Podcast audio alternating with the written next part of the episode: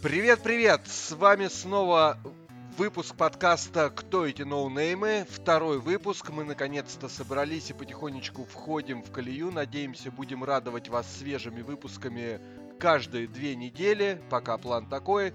Ну, а теперь э, время поздороваться. Меня зовут Роман Чернявский, я автор канала «Штаны на киберлямках». Пацаны, здороваемся! Здорово! Вот это да. Это был Андрей, это был Андрей Яценко, да. Андрей, расскажи, кто ты на буквально секунд 10. Project менеджер, видеопродюсер, работал в NAVI, работал в ESL, вот, делаю видео, проекты, турниры, ну и хейчу всех, как обычно. Полный no name. А, меня зовут Александр Заволока, я когда-то занимался киберспортивной журналистикой, потом делал эпицентр тут с одним из наших гостей. И далее основал компанию Runtime, которая производит питание для геймеров и вообще довольно хорошо у нее все в этой компании. А у меня вот так себе, поэтому я no name. Да, меня зовут Марк Вербух, я сейчас медиа-директор команды Team Spirit, также тот самый парень, с которым вместе Александр Заволока делал турниры эпицентры. И сейчас я нахожусь в Китае, где проходит MDL Major. А, ну еще и автор канала, телеграм-канала есть Porsche ну, полнейший no name. Подходишь к нам. Спасибо, что, что пришел на этот эфир. Первая тема major предлагаю обсудить, раз уж ты там.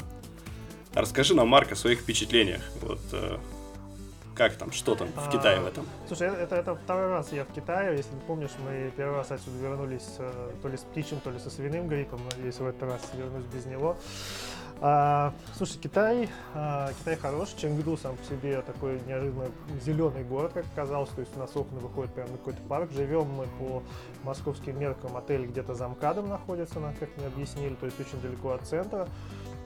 И, ну, я уже ездил в этом городе, смотрел, как панды живут. Здесь большой питомник панд. Сам город ну, такой приятный, несмотря на то, что живешь за за центр далеко. А, если говорить про major, ну, это стандартный мейджор. Команды приехали, отель, там хороший отель, пятерка, заселились, practice комнаты.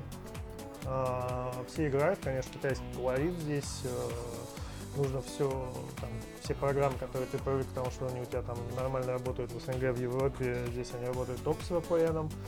А, покатал вчера немного китайских пабов. А, почему, почему-то в китайских пабах все игроки с а, никнеймы у них там, стандартно написаны на латинице, а не, иероглифами, не знаю почему так. И в целом пока здесь вот на во время отельной групповой стадии отельного плей-оффа это стандартный мейджор, где команда играет э, в одно время из практики, в другое время из турнирных комнат, э, там никаких особых нареканий нет. Еда по талонам, э, там нормальная еда. Здесь, кстати, довольно тепло сейчас, там было где-то даже 20 градусов в один из дней, сейчас по... стало похолоднее, сейчас плюс 15. Все команды, насколько я понимаю, довольны, ну, кроме тех, которые уже вылетели. И если видел один мейджор, то, наверное, считаю, что видел все мейджоры. Ну, мы не берем э, в расчет тот мейджор, который проходил, э, по-моему, где-то Пекин был, где кабинки были на клею. Такие дела, парни. Это шанхайский мейджор. А скажи, как вот у тебя есть опыт организатора эпицентра, и понятно, что эпицентр ну, не то, что понятно, это как бы такой факт, наверное, что это один из таких более, скажем, хорошо организованных турниров, которые там и игроки хвалят, и организаторы старались, и бюджет довольно большой, что позволяет все это делать. Как бы ты сравнил Слушай, на этапе отеля как бы турниры друг от друга могут выделиться только качеством э, выбора самого отеля. То есть, если мы вспомним, э, mm-hmm. как же это называлось-то, Наньянг, турнир в Наньянге, где игроков в Сингапуре поселили в этом потрясающем отеле, где бассейн... Да, Наньянг, э, где там бассейн был да, да, вот этот. И только, только вот такими вещами можно выделиться, то есть каким-то players care, когда там э, супер подарки какие-то даже. Здесь, конечно, здесь подарили рюкзаки ребятам, чуть потом, попозже принесли толстовки именные. Э, ну, то есть э, такой стандартный подход, ничего там сверхъестественного, там, какого-то там супер отеля, mm-hmm. супер какой-то программы, а, там супер каких-то подарков, как помнишь, там мы делали ушанки, потом мы делали кеды, А, здесь а, такого нет. Ну, возможно, организаторы просто считают, что ну, это и не нужно, что это лишнее. Может быть, у них просто нет человека, который бы там такие вещи реализовывал. В целом это, как знаешь, такие дополнительные плюшки, которые как раз вот э, турниры там, для игроков отделяют там одни турниры от других, а в остальном вот именно на этапе отеля они все турниры стандартные, потому что ну, никто сейчас уже не селит игроков там в трешки, мало где селит даже в четверке, в основном выбирают пятерки и там по еде, по номерам там игроков никаких нареканий нет. То есть могут там возникать какие-то проблемы с компами, э, возникать проблемы с интернетом, но здесь пока этих проблем нет. Единственное, что я могу отметить, что здесь довольно в практике стоят довольно странные столы гостиничные, они Э, шатались, нам обещали прислать человека, который это пофиксит, он действительно пришел, пофиксил, просто придвинув их к стене, чтобы они шатались чуть менее, чем они шатались до этого. Ну, в целом, ну, в целом, как бы это пофиксило реально проблему, они стали шататься меньше. Вот. А что касаемо результатов, ну, там, ну, да, да, вчера там каждый фактически отметился, что наш регион помойка. Я так, ну, я так смотрел вообще за этим, честно говоря, у меня э, возникло даже впечатление, что там, если не написал, что СНГ регион помойка, значит не мужик. Ну, потому что как бы все, все там, ну не все, ладно, а, а определенно. Ну, а ты сам, ты, ты сам-то сказал? Ты высказался? Нет, зачем? Ну, как бы, а что, что это изменит? Ну, да, чуваки, там, что Спирит, что Гамбиты сыграли хреново. И, конечно, хотелось бы другого результата. Ну, сыграли так, как сыграли. И говорить, что, э, ну, ты знаешь, мне, я не знаю, это злорадство или это какое-то самоуничижение. То есть наш регион говно, наш регион помойка. Ну, ладно, окей, парни, ну да, они хреново сыграли. Я не хочу их оправдывать, но вот это какое-то злоба. Ну, знаешь, я сам рофлил над э, ВП. И, наверное, не мне об этом говорить, но я рофлил над ВП, наверное, потому что мне хотелось там немножко там дворянки разослить. А в целом на то, как выступает команда, ну, мне было у меня не было какого-то злорадства там. А здесь, э, здесь вот я ощущаю, что какой-то какая-то неприятная эмоция. Ну, может быть, там все ждали другого результата, и все действительно очень расстроены. Я допускаю это, наверное, часть людей именно расстроена таким результатом гамбитов и таким результатом спиритов. Я тоже очень расстроен. И ну, вот это их спровоцировало на такую реакцию. Не знаю.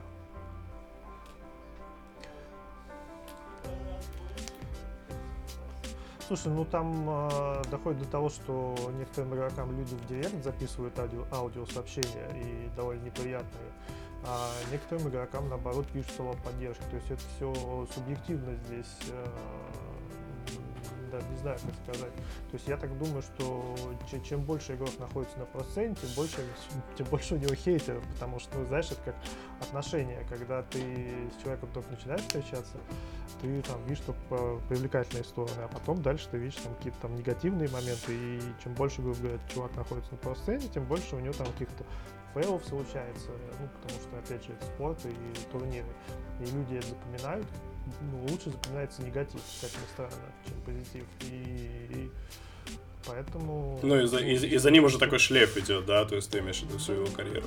Ну, ну, ну, не то, что там всю его карьеру, то есть, понимаешь, там не бывает же так, что все плохо. Если у тебя, ну, как бы, если ты реально плохо играешь, то ты там не, не ездишь на мажоры э, не участвуешь на других турнирах. А если у тебя просто есть какие-то плохие моменты, которые у всех случаются, ну, у людей как-то почему-то они лучше запоминаются, они потом такой, такой, да, у меня что-то об этом чуваке плохое мнение, потому что не знаю почему, но вот просто плохое. Пойду запишу ему там, напишу ему на стене или там твитнул что-нибудь в ответ ему плохое. Ну, как бы я, я не то, что как, я не то, чтобы я против того, чтобы люди это делали, потому что ну, кто я такой, чтобы запрещать. Человек идет, высказывает свое мнение, это нормально. Здесь просто хотелось бы ну, понять причину вот этого а, такого все, всеобщего злорадства по поводу того, что СНГ там топ-16. ну да, топ-16, ну да, плохо. А, ну... Я думаю, я, я думаю, что потому что негатив сейчас просто он больше весит, чем позитив. То есть люди питаются за счет негатива. На самом деле, вот смотрите, мне кажется, что э, эти два года просто ВП приучили к тому, что СНГ команда ну, находится на лидирующих позициях. И сейчас э, такая ситуация, когда впервые э, СНГ команда не играет на сцене, не играет плей-офф и не борется за первое место. Из-за этого быть может, такая волна хейта, потому что, ну, доходит же уже до какого-то сумасшествия, как э, вчера Мэдисон обвинил Дворянкина в том, что он развалил киберспорт в СНГ. Ты же понимаешь, Марк, что причина, причина вашего поражения это, это Роман Дворянкин. Конечно, вообще абсолютно. Роман Дворянкин просто наносит ответный удар. Ну, вообще у Мэдисон был забавный пост, он уже начал с того, что я, ну, я такое прочитал, насколько понял, что Мэдисон сам с Дворянкиным не знаком и знает о Дворянкине только со слов других людей. И вот он делает выводы такие. То есть, ну, может быть, может, может Этого быть, достаточно. Мэдисон прав. Может быть, Мэдисон прав, а может быть, нет. Но когда ты делаешь выводы о человеке на основании какой-то собранной информации, полученной не на каких-то объективных источниках, а на субъективных источниках, то, ну, как бы это странно. Нет, нет, нет, этой информации достаточно. Если ты хороший эксперт, этой информации достаточно. Посмотри на нас. Мы, мы, мы обо всем Мы говорим, бы еще могли обвинить мы- э, мы и в том, что Роман Дворянкин и Нави, и ДТС развалил, потому что у них-то были какие результаты в свои годы? Роман Дворянкин, что, что, что ты сделал с Пришел, дотой? пришел Дворянкин и Нави, где Нави? Нет, ну это все. Да, новая эра мы, закончилась. мы нашли виноватого. Мы нашли виноватого. Отлично. Я, я к тому, что вот смотрите, э, по большому счету результаты остальных СНГ команд, ну вот на уровне двух последних лет. Ничего же супер критичного не случилось. Да те же Гамбиты неплохо выступили в- на предыдущем турнире, который был недавно. Я думаю, да, оттуда, оттуда все идет, ноги растут. То есть от гамбитов ожидали большего, потому что они достаточно хорошо себя показали. Ну, начало, с пер- первый крупный турнир сезона тоже непонятно, в какой там форме были команды. Ну, очень странно э, составлять большие ожидания на мажор по результатам первого ESL турнира. Ну, Да, странно. знаешь, нет, на самом ну, я, я здесь частично могу понять, потому что ну, и мне хотелось, чтобы Team Spirit там вышли из группы.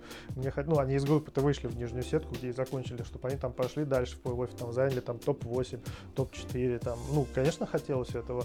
А испытал ли я негативные эмоции от их поражения? Ну да, как бы испытал достаточно сильные, но как считаю ли я, что этого достаточно, чтобы написать, что там регион дерьмо, там, или регион там, э, там самый худший регион. Ну, как бы, на, наверное, на текущий момент это факт, да. По там, тому мес- месту, которое заняли наши команды, команды из нашего региона, да, мы на текущий момент, на, этап, на момент этого мейджа, э, регион, который э, представил здесь наиболее сам, сам- самые слабые команды. Это плохо, да, я согласен с этим, но ну, можно хоть ве- весь э, Твиттер, Фейсбук, ВКонтакте списать, но от этого все равно ничего не изменится и хуже. а, а, как бы, я не знаю, там, команда и так плохо себя чувствует, то есть никто, никто не расстраивается сильнее игроков. И здесь это нужно понимать и помнить, что сильнее всего это бьет по игрокам. Если э, люди, которые там, пишут, э, ну, выражают свое мнение, думают, что игроки недостаточно сильно расстраиваются и надо расстраиваться чуть более сильнее, то я могу сказать, что это не так, и игроки сильно расстраиваются. Я, нам- я посмотрел на эту атмосферу, и даже если ну, как, как это обычно бывает, знаете, там команда расстраивается, а потом через какое-то время мы видим а, фотографии или видео, где они ходят и улыбаются. Ну, и все таки думают, блин, смотри, они улыбаются, наверное, они вообще не расстроились, а я вот расстроился. Сейчас я напишу им, чтобы они, им стало похуже. Но нет, просто как бы они переживают это, они переживают там частично уже при завершении игры, частично после игры, частично еще там какое-то время а, после того, как игра за- закончилась, но у них это проходит, и жизнь-то продолжается, и все-таки, ну, есть и приятные моменты потом происходят, и можно улыбаться и смеяться, и если, ну, игрок не должен ходить до следующего мейджа с э, ну, таким грустным чуваком, типа, я проиграл этот, и теперь до следующего мейджа я не могу улыбнуться. Я вот так думаю. Ну, есть еще отдельная категория людей, это люди, которые делают ставки. Вот эти люди как раз они думают, что прям там все, все, все очень плохо. То есть, если там проиграл какое-то количество денег, и там это дает тебе право обвинять команду в том, что она недостаточно там, старалась. Ну, как бы, ну, ну, ты, там, ты можешь так думать, да, но Ты просто хреновую ставку сделал, чувак. Вот и вся правда здесь. Мне просто кажется, что у нас э, проблема даже не в самих болельщиках, потому что болельщики как раз имеют право расстраиваться, злиться, потому что они переживают свою, за свою команду. А проблема в opinion мейкерах. Ну, я не понимаю того же Вилата, который начинает гореть, э, гореть со всего этого, и вместо того, чтобы поддержать игроков из, из своего же региона, да, э, вместо того, чтобы э, как-то выразить им поддержку, начинается необоснованный хейт. То есть, ну, для меня вот всегда это, это удивительно, почему opinion мейкеры СНГ региона топят своих же игроков. Ну, потому что hate sells. Если, если, если он начнет говорить, да ладно, ребята, все хорошо, и, ну, понимаешь, у тебя есть определенные ожидания от тебя, от, у, у твоей аудитории. И поэтому, если ты начнешь такое говорить, то люди на тебя начнут вместо этого гнать. То есть ты, ты, ты эм, эм, ну, как, амплифаешь, усиливаешь просто мнение толпы вокруг. Вот что делают opinion мейкеры чаще всего. Я ни в коем случае не отнимаю людей право там высказывать собственное мнение. Я наоборот э, считаю, что как раз э, каждый человек должен обладать этой возможностью. И здесь просто есть э, некая непоследовательность, потому что я не помню, ну, по-моему, даже Виталий жаловался на то, что у нас токсичная комьюнити, и... но он же этому потворствует. То есть, если бы Виталий не говорил, что у нас токсичная комьюнити очень злое, и продолжал бы вот эти, ну, то, что он делает, это было бы абсолютно нормально. Но когда ты являешься э, одним из тех людей, которые э, это комьюнити формируют, формируют мнение этого комьюнити, формируешь его э, негативным, то потом зачем задавать вопросы, что, ребята, ну, к сожалению, у нас такое комьюнити злое, токсичное, негативное. И здесь, конечно, есть такой нюанс, что невозможно это комьюнити поменять там за один день, за неделю, за месяц. Там, ну, то, ну, реально ситуация плохая с комьюнити.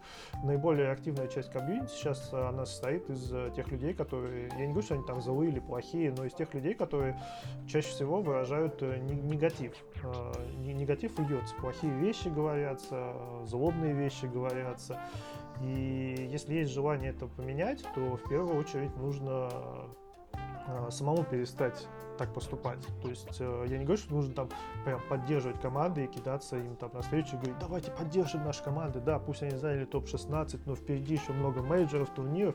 Нет, но можно так не делать, но можно в этом случае и не писать, что СНГ регион дерьмо даже если это так, по твоему мнению. Потому что если ты пишешь это, ты своему сообществу, которое тебя слушает, у тебя очень много подписчиков, ты действительно ну, там много лет работал, чтобы эту фан-базу заработать, и оно тебя слушает, оно к тебе прислушивается. И было вот замечательное исследование, а, какой-то парень а, выложил блог на cybersport.ru, где он сравнивал а, как, как это правильно выразиться, ну не знаю, там градус что ли хейта в сообществах Нави и ВП. И он пришел к такому интересному выводу, что из-за того, что игроки ВП себя так ведут, там как Ramzes себя ведет, ну как мы видели, как он в пабах себя ведет, а, градус э, хейта к ВП всегда выше, чем градус хейта к Нави. Марк, который, который о позитиве, понимаешь? Марк, который о добре. Это редкий случай. Да я ладно, считаю, я, я не о добре на самом точку. деле, я просто о какой-то последовательности говорю. То есть э, ты, ты не можешь, э, ну то есть как, не то, что не можешь, ты можешь, но это как бы выглядит довольно э, странно, когда ты вначале э, пишешь, что регион дерьмо, игроки в, э, в дерьме и все очень плохо, а потом спрашиваю, а что у нас такое сообщество токсичное? Ну, парень, ну потому что вот э, opinion лидеры, лидеры мнений, вы, вы его делаете такими. То есть вот, э, э, Ром, любим, любимый, то есть не то, что любимый, а тот эпизод, который ты подчеркивал, Иван Демкин, факер, который назвал девушку attention шкурой. Ну что ты провоцируешь, кроме как хейт? Ты провоцируешь хейт к девушке, ты провоцируешь хейт к себе со стороны людей, которые э, понимают, что ты вообще сделал, и в результате наше сообщество получает там два лагеря. Один хейтит девушку, другой хейтит тебя. Ну, ты ничего хорошего не делаешь. Ну, как бы, если ты ничего хорошего не делаешь, зачем ты потом, я не знаю, говорил ли так Факер, я такие высказывания слышал от э, Виталия, что он интересовался, почему же у нас сообщество такое токсичное.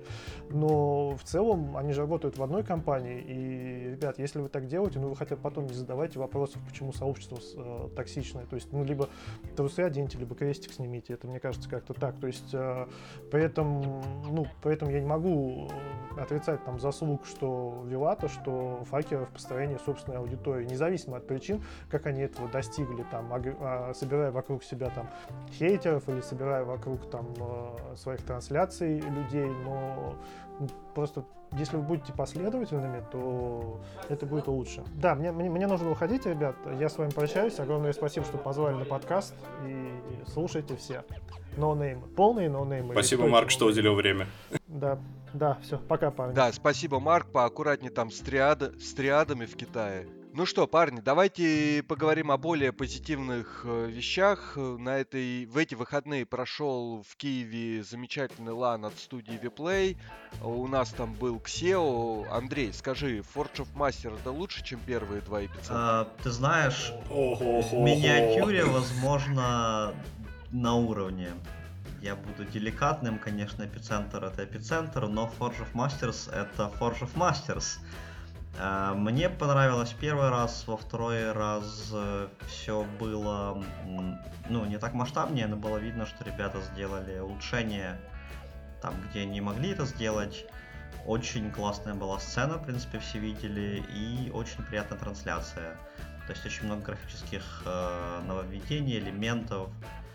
А, немножечко, конечно, я не понял э, полет креатива между играми в паузах.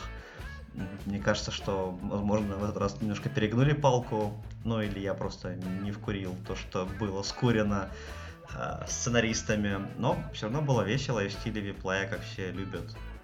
Вот. На самой площадке тоже было много новых зон, где можно было там себя чем-то занять. Вот. То есть там фотографироваться и поиграть, и VR, и что-то еще. То есть зрителям, посетителям было не скучно. То, что могу сказать точно, Vplay явно, в общем, хорошо работает. Видят э, зоны для роста, очень э, качественно используют возможности. Площадка объективно уже для них стала тесная. То есть я жду на Буковеле Минора по доте что-то новое. В принципе, я думаю, что как раз к этому турниру они и готовятся. Ну, в целом, хороший, очень приятный домашний турнир. Конечно, жалко то, что команды были не первого эшелона, объективно сказать. Э, цифры на трансляции лично меня немножечко огорчили. Ну, наверное, это объективно. Ну, а так, да, приятный, хороший турнир. Виплей молодцы. Ну, мне кажется, что тут момент, если ты говоришь, ну, там было действительно много развлечений, и людям есть что делать, то есть это хороший повод сходить на турнир. Потому что одна из проблем для зрителя на турнире это высидеть там 10 часов или сколько могут идти игры. И это, это плюс. С точки зрения вот этих вложений, ты говоришь, что Vplay хорошо работает.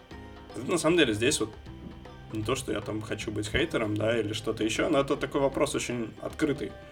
Сколько человек работает в Vplay, э, сколько, какой именно бюджет уходит на этот турнир, как работают продажи, да, то есть, то есть какой минус этот турнир породил. Если у тебя очень такая дальноидущая стратегия, которая рассчитана на 5 лет, и через там 5 лет ты планируешь, что у тебя все это будет окупаться, конечно, круто.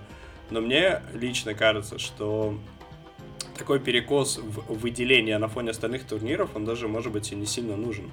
То есть э, не нужно, возможно, там столько вкладывать в ту же сцену и такой какой-то over, over the edge production, там, который просто там, не знаю, что там, медведи танцевали или какие были последние нововведения? Там были видео съемки рекламные какие-то. Я даже не знаю просто, как эти ролики можно описать. Медведей там а, не окей. было, да, но лучше, наверное, были медведи. Ну, ну да, видишь, и, и, и в тот же момент, то есть мы видим столько усилий направлено на продакшн, и не так много усилий направлено на то, чтобы продвинуть тот же стрим, да, то есть я не говорю, там надо его как, каким-то попандером ставить на непонятных сайтах, но, не знаю, вот мне, мне кажется, что тогда кто-то не дорабатывает. Вот, вот я так могу сказать. Я с тобой согласен, но, опять же, во всех многочисленных интервью, там, владельцы, управляющие Vplay говорят, что у них стратегия долгосрочная, и с этой точки зрения понятно, почему продукт именно так делается, позиционируется. Мне кажется, это правильно. Конечно, тоже немножко грустно понимать э, объемы бюджетов, которые тратятся, и видеть э, такие результаты.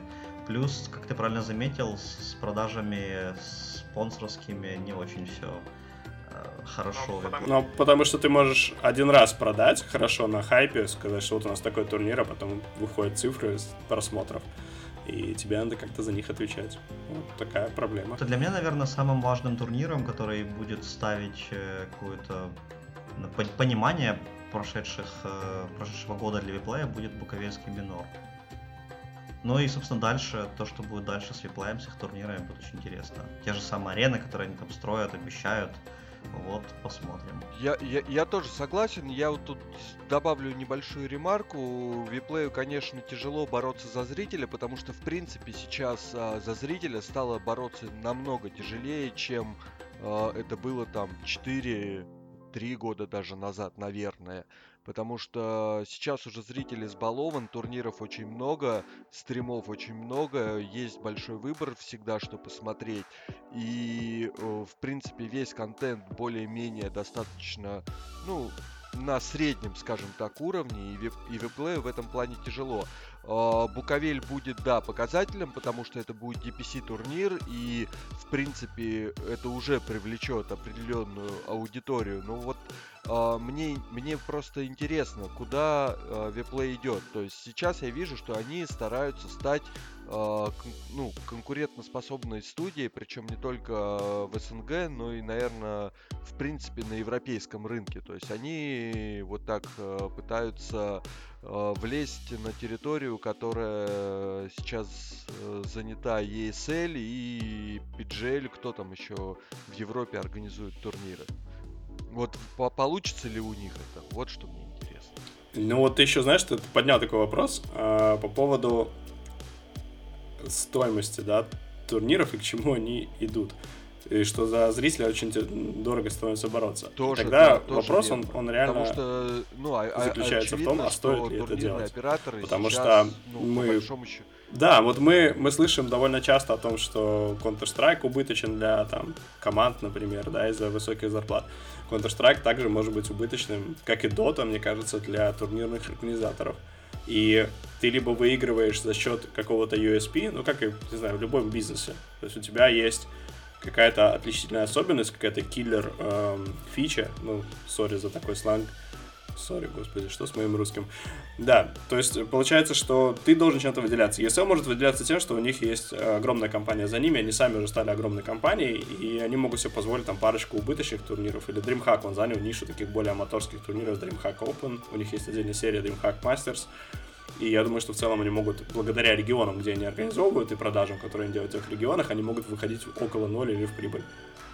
И они это могут себе позволить. Что может себе позволить, например, в Vplay, сколько бороться, то есть, то есть как ты планируешь, не знаю, в 2021 году внезапно стать одним из лидеров рынка и при этом еще и выходить какой-то плюс. Даже вот для инвестора такой может быть, у него может быть такой вопрос.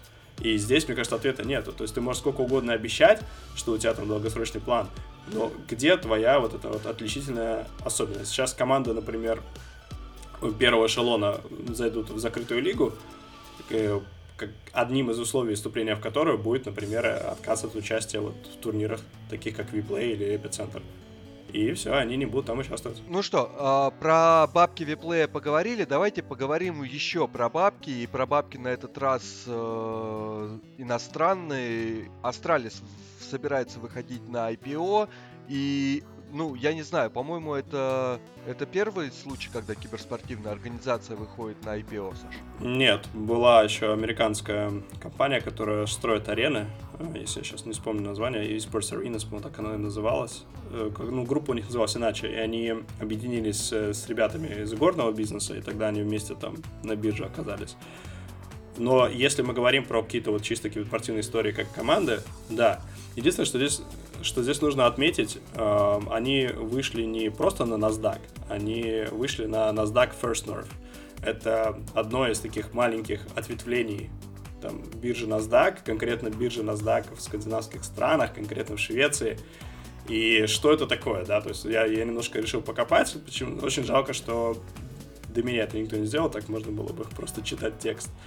Конкретно NASDAQ First North — это возможность для компаний такого небольшого размера получить листинг на открытом рынке, то есть открытая биржа. Единственное, что там, не знаю, вот вы, вы например, там, не я, не, не Роман, не Андрей, мы не можем пойти и купить эти акции, да, то есть мы можем это только через посредника, и таких посредников всего 200 в Европе, аккредитованных трейдеров.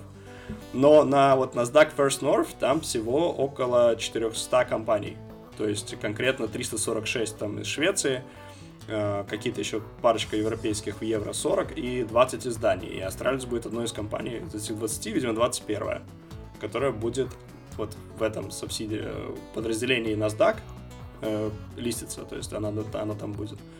И что это такое, да, что такое листинг? Если для обычной компании выход на IPO, ну, обычный, предбиржевый выход на, на IPO, под, одна подготовка и юридическая сторона может стоить несколько миллионов долларов. С точки зрения, почему я говорю, что это подходит маленьким компаниям, то у NASDAQ First North у них выход стоит там, 14 500 евро. Это, это просто, чтобы получить право на листинг на, на этой бирже.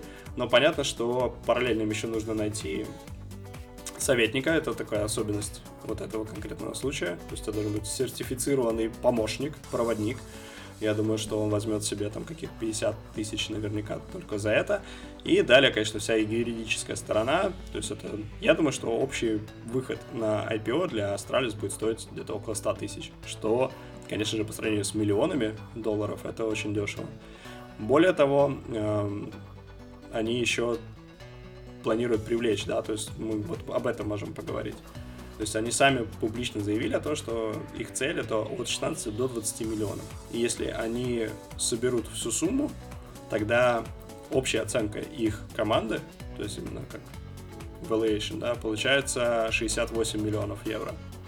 Что при учете того, что у них ожидания по выручке в 2019 году около 5 миллионов, то мы получаем мультипликатор 10-11 который примерно совпадает с тем, что было указано в недавней статье Forbes, там, про 400 миллионов оценки компании и все прочее. Наконец-то у нас есть хотя бы одна компания, которая может э, плюс-минус объективно подтвердить свою оценку и оборот. Таким образом. Да, ну так подтвердить они все могут. Э, просто эти публично об этом говорят, но если ты, например, хочешь вкладываться в эм, ну, условно, не знаю, Cloud9, и ты серьезный инвестор, то тебе, конечно же, все это покажут. Просто тут вопрос оценки. И оценка всегда это то, с чем соглашаются или не соглашаются инвесторы. То есть мы можем считать, что наш подкаст стоит 10 миллионов, а если наши какие-то инвесторы, которые захотят нас сложить деньги, согласны с этой оценкой, то мы стоим 10 миллионов на данный момент. Да. А, здесь еще интересно то, что я отметил для себя, например, очень низкий уровень выручки, а, уровень роста выручки у Астралис с 2018 на 2019 год всего 15%. При этом, э, да, то есть они в 2019 году будут работать с убытками в 3 миллиона. И то, это 3 миллиона, это будет еще хорошо, если они, как они сами говорят, в конце года заключат парочку спонсорских э, договоров. То есть я посмотрел призовые, например, да, то есть мы говорим про выручку 5,3 миллиона. Призовые из них составили 1,4 миллиона. Это сколько Astralis выиграли. Плюс еще, не стоит забывать, 70 тысяч долларов Origen выиграли. Это их команда по League of Legends. Ну, то есть, это призовые, да, то есть далее идет выручка от спонсоров, и плюс еще там Riot дополнительно платит э, командам, которые в LEC частично покрывает зарплаты игроков. Ну, и, а, и про спонсорство интересно еще был момент, что они отдельно, у них же третья есть команда, это футбольный клуб Future, э, в котором уже, я так понимаю, два игрока есть. Они под него отдельно завели Audi на три года. И по оценке там одной э, датской компании рекламной, этот договор может стоить около 1 миллиона долларов в год. Так что, так что вот такие дела, ребята, но, как вы видите, бизнес-то не очень прибыльный. То есть убыток в 3 миллиона. Подожди, плюс еще, плюс еще им надо часть, вот они поднимают 16-20 миллионов, это если все купят акции часть они потратят на возвращ... Э, возврат долга. Это оплата с участие в LEC, да, это Лиги по League of Legends европейской для Origin. Посудить, то по сути немножечко похожая история э, вот Астрали с другими командами. Я вот нашел э, разбор деятельности финансовой Luminosity в открытом доступе, и у них такая же история с призовыми.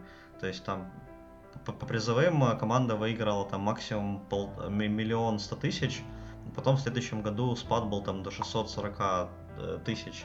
То есть призовые на самом деле не столько много составляют э, денег в общем разрезе, чем э, другие источники. И что интересно на фоне сравнения Astralis и Luminosity, то вот за прошлый год, за 17 Luminosity как раз э, Revenue принесло 2,3 миллиона, это именно стримы. Вот, э, мне кажется, что тоже такая интересная и важный параметр доходности команд. Но это, э, это доходность, когда у них был ниндзя. И тут вопрос, немножко, может быть, жесткая ассоциация, но что команда может дать стримеру, по большому счету? Мы видели этот пример с Тифу и Face Clan.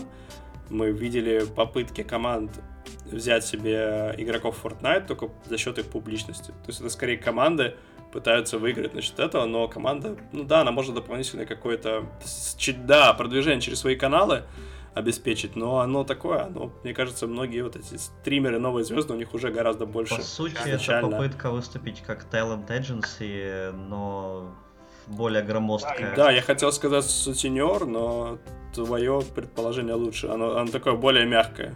Согласен, толерантное. Мы толерантная передача. Да, окей, да. Talent agency.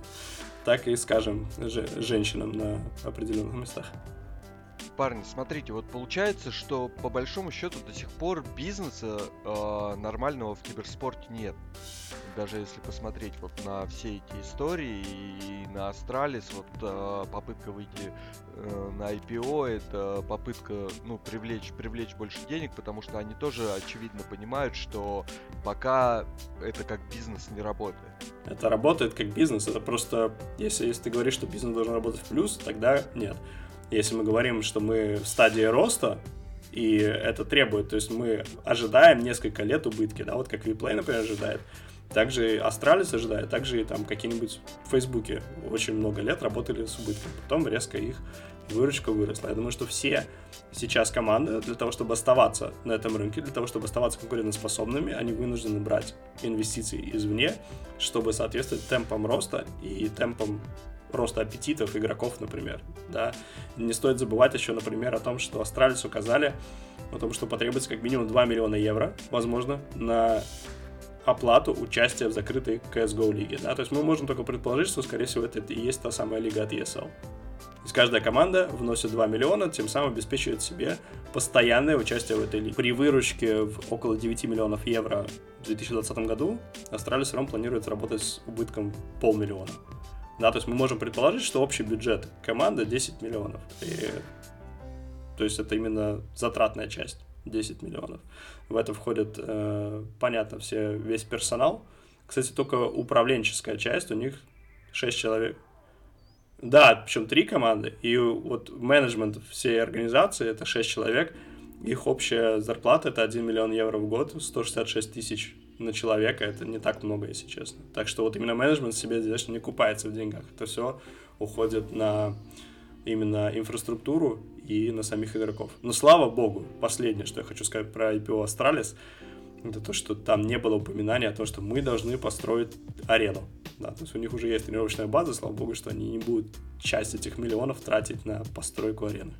Спасибо. Да, ну что, э, парни, короткие выводы, наверное, по всем темам, которые мы сегодня обсудили. Если вот от меня коротко, то по поводу нашей СНГ-сцены в Dota 2 не надо хейтить пацанов. Пацаны стараются играть как могут.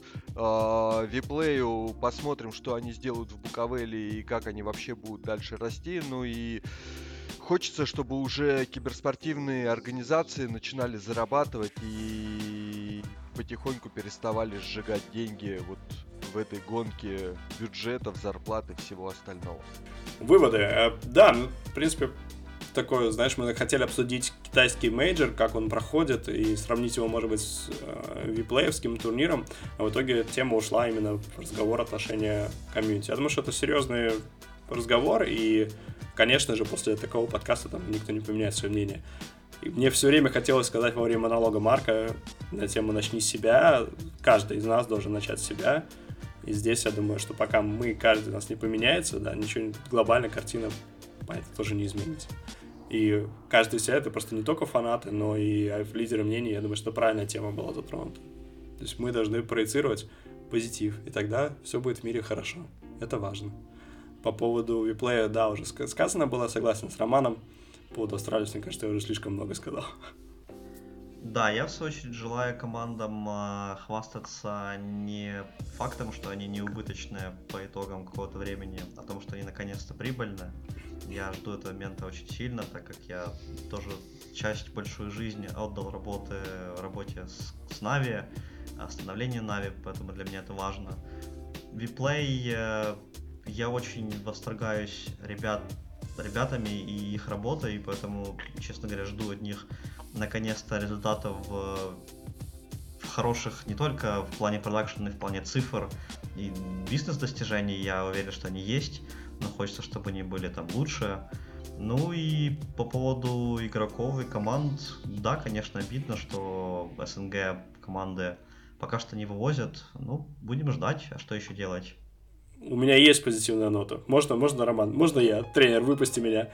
Раз э, Александр про деньги за Волока хотел сказать, что вот мы все думаем про безубыточность, там, убытки команд, а ведь Навита в этом году, по словам Евгения Золотарева, собирались что в ноль или в прибыль, и в следующем году тоже. Мы забываем о том, что у нас в СНГ есть команда, организация, которая является все-таки организацией мирового уровня, хотя бы как минимум по Counter-Strike и по PUBG, она работает минимум в ноль, а в идеале вообще в плюс. Кстати, в этом году команде NAVI 10 лет исполняется 15 декабря, поэтому поздравьте. Ох, нет, ну все, так, так, от, от, от лица полных ноунеймов поздравляю NAVI, и на этом я считаю, что лучше закончить этот подкаст нельзя. Спасибо большое. Всем, всем пока, хорошего дня, вечера. Всем, всем, пока, всем пока, обязательно, обязательно услышимся еще. Еще. Все, да, пока-пока.